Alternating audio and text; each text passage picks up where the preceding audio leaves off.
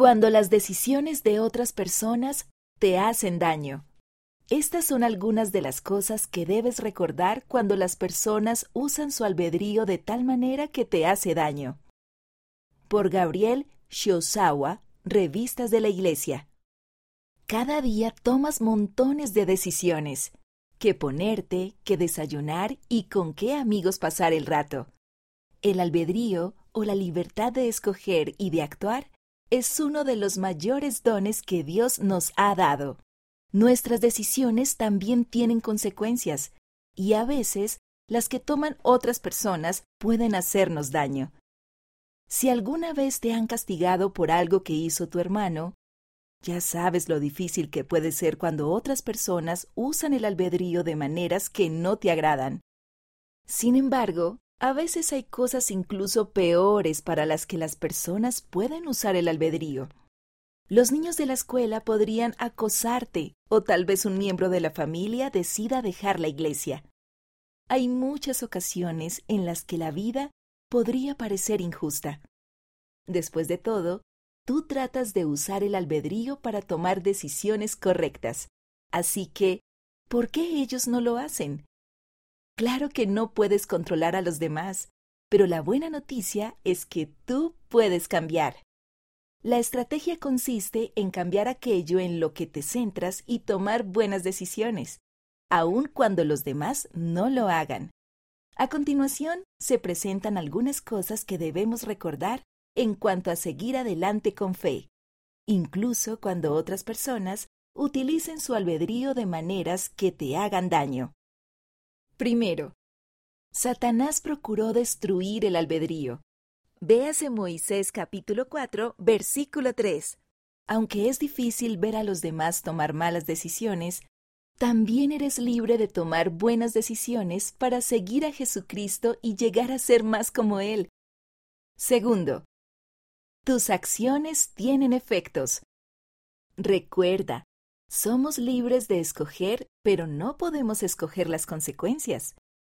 Ver cómo te afectan las decisiones de otras personas puede ser un buen recordatorio para que tomes decisiones que no te hagan daño a ti ni a los demás.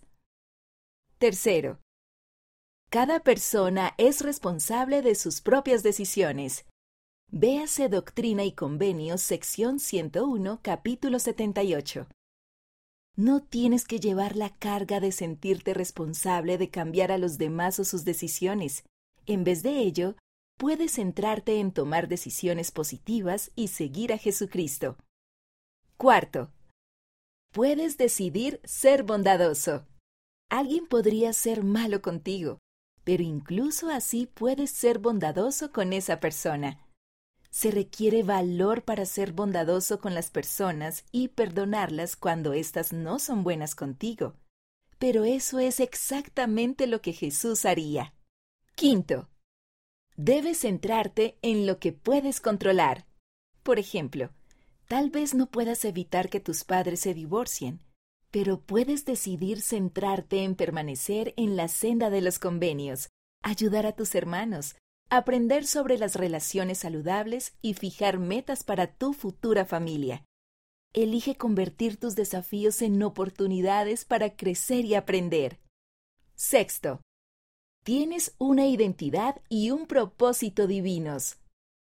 Cuando recuerdas tu identidad como hijo o hija de Dios y vuelves a centrarte en tus metas en la vida, logras ver un panorama más amplio de las circunstancias Centrarte en tu propósito y ver que esas dificultades son solo una pequeña parte de la historia de tu vida puede ayudarte a seguir adelante con fe.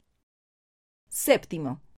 Por medio de la fe en Jesucristo, puedes hallar paz personal, aun cuando lo que te rodee no sea apacible.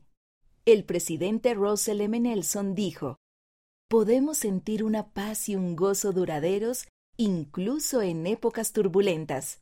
La vida es un mar tormentoso y es fácil desear que Dios apacigüe esas tormentas para nosotros, pero a veces, en vez de calmar el mar, nos calma a nosotros, los marineros. Recurre a Él con tus problemas y Él te ayudará. Dios te dio el albedrío para que pudieras escoger seguirlo a Él y por lo tanto llegar a ser como Él. Al hacerlo, te resultará natural aprender de tus propias decisiones y errores y de las decisiones de los demás. Si bien es difícil ver a las personas tomar decisiones que te hacen daño, puedes aprender de esas experiencias y seguir adelante con propósito, fe y gozo. Aunque los demás tienen albedrío, tú no tienes que tolerar el abuso o maltrato. Si estás sufriendo cualquier tipo de abuso o maltrato, habla con un adulto en quien puedas confiar.